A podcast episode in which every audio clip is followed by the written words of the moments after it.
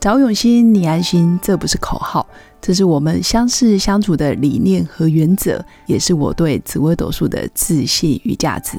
嗨，我是永新，是一位能够让你感到安心和可靠的紫微斗数老师。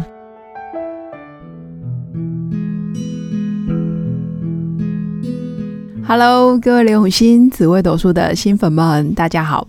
我们今天来聊一聊偷看老公或者是老婆手机到底是什么样的心态？不知道大家有没有这样子的经验？当你的老公去洗澡，或者是老婆不在的时候，这时候手机响了，来了一封讯息，或者是他的简讯一直进来，请问大家会去偷看吗？那偷看背后的心态又是什么呢？基本上，我最近遇到很多学生还有朋友会跟我分享，老师你知道吗？我在他的简讯里面发现了几封怪怪的讯息，那有些是暧昧的，有些是站在老婆的角度是完全没办法接受的。其实我当下都会先问对方说：“那你为什么要偷看别人的手机？”嗯，假设你今天不看，是不是你就不知道了？你反而还是会很相信他，还是说你们平常相处就有问题了？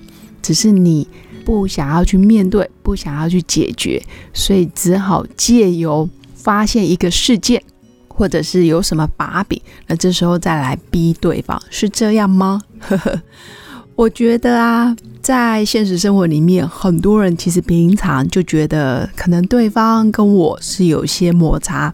有些问题是没有解决的，那长期日积月累，可能生活就慢慢出现不和、冷战、不讲话、不沟通，甚至逃避，到最后引爆点、压垮骆驼的最后一根稻草，往往就是偷看对方的手机。我觉得这中间有一个很重要的点是，这些过程里面的情绪是不是有得到适当的抒发？那你的行为有没有恰当？我觉得是两个点。你的情绪如果平常就没有去正视它、去处理它，甚至你就是压抑它、逃避它，那当然会有问题。那第二个是偷看别人手机这样子的行为，我是非常非常不鼓励。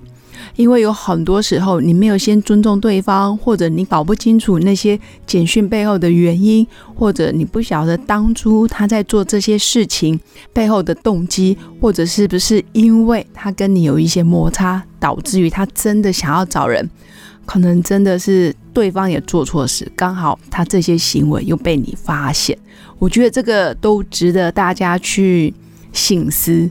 我倒觉得没有，嗯，偷看手机的一定是错，或者是做错事的一定是错，而是说这件事怎么样才可以得到比较好的处理。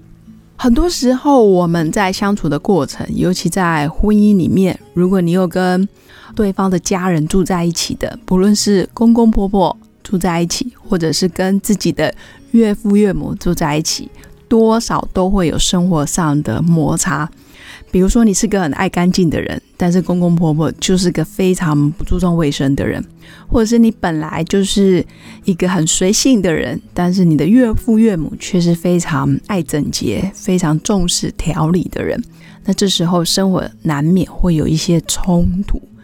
我觉得，如果长期要相处的好，很多事情该说还是得说。但是也有些行为我是非常不建议的，比如说在长辈的群组不欢而散，或者是自己就退群，在没有征得对方或者是你的配偶的同意下，你就自己擅自离群。我个人觉得这应该算是一个大禁忌。但是现在很多夫妻们在吵架的时候，可能就毅然决然惊动了所有双方的家族。那就是因为可能就退了家人的群主，这是一个比较要深思熟虑的行为。那第二个是偷看对方的手机，导致于你发现他更多的秘密。这个我觉得要反思的是，平常可能我们相处的模式、沟通的频率就是太有问题了，所以这一点也是问题背后真正的根源，应该要去解决。那当然，有些时候是家人爱之深责之切，或者是你明明就是想为对方好，但是你的行为却伤透了对方的心。所谓的相爱相杀，大概是这种感觉。我个人非常认为，爱要及时，很多话也要及时说。如果你不开心，就用婉转的方式表达出来；如果你真的觉得他做的很棒，他真的帮了你很大的忙，也应该要及时的赞美他、感恩他。生活就是这样，不可能天天都是晴天，难免会有暴风雨来临的时候。但是记得平常又要多储存一些存款，在你们吵架的时候，可以把这些平常爱的存款拿出来用一用。如果平常就没有存款，那你们又常常吵架，那你们的爱情银行就是一直处于负债的情况。久而久之，这个婚姻当然就很容易走向离婚、不欢而散。所以我觉得情绪没有对错，但是行为一定要特别注意恰不恰当，这个很重要。做这些事情的起心动念，还有背后真正的原因，都很值得我们去反省自己。婚姻生活里面偷看别人手机，我是非常不推荐的。但是有些时候，如果你知道了很多事情，我会建议宁可没看见会比较好，因为毕竟偷看的人是你。宁可让对方愿意珍惜你，主动来跟你说。甚至跟你反悔、忏悔，我觉得都没关系。人不可能不做错事，但是做错事之后，你要如何去面对，或者是你的态度是什么？我觉得这才是长久的婚姻经营之道。总不能永远不犯错，永远不犯错，那真的不小心一次犯错，可能就走向毁灭，这样也不太对。所以我觉得人都是可以学习的，老公老婆一起学习，老公老婆一起。面对问题，然后一次比一次更好。那这时候，生活上的一些摩擦，自然就可以大步的跨过去。以上是我今天要跟新粉们分享的一个看法。情绪没有对错，但是行为有恰当与否，在我们做任何事的时候，都要记得不要伤害了自己，也不要伤害了对方。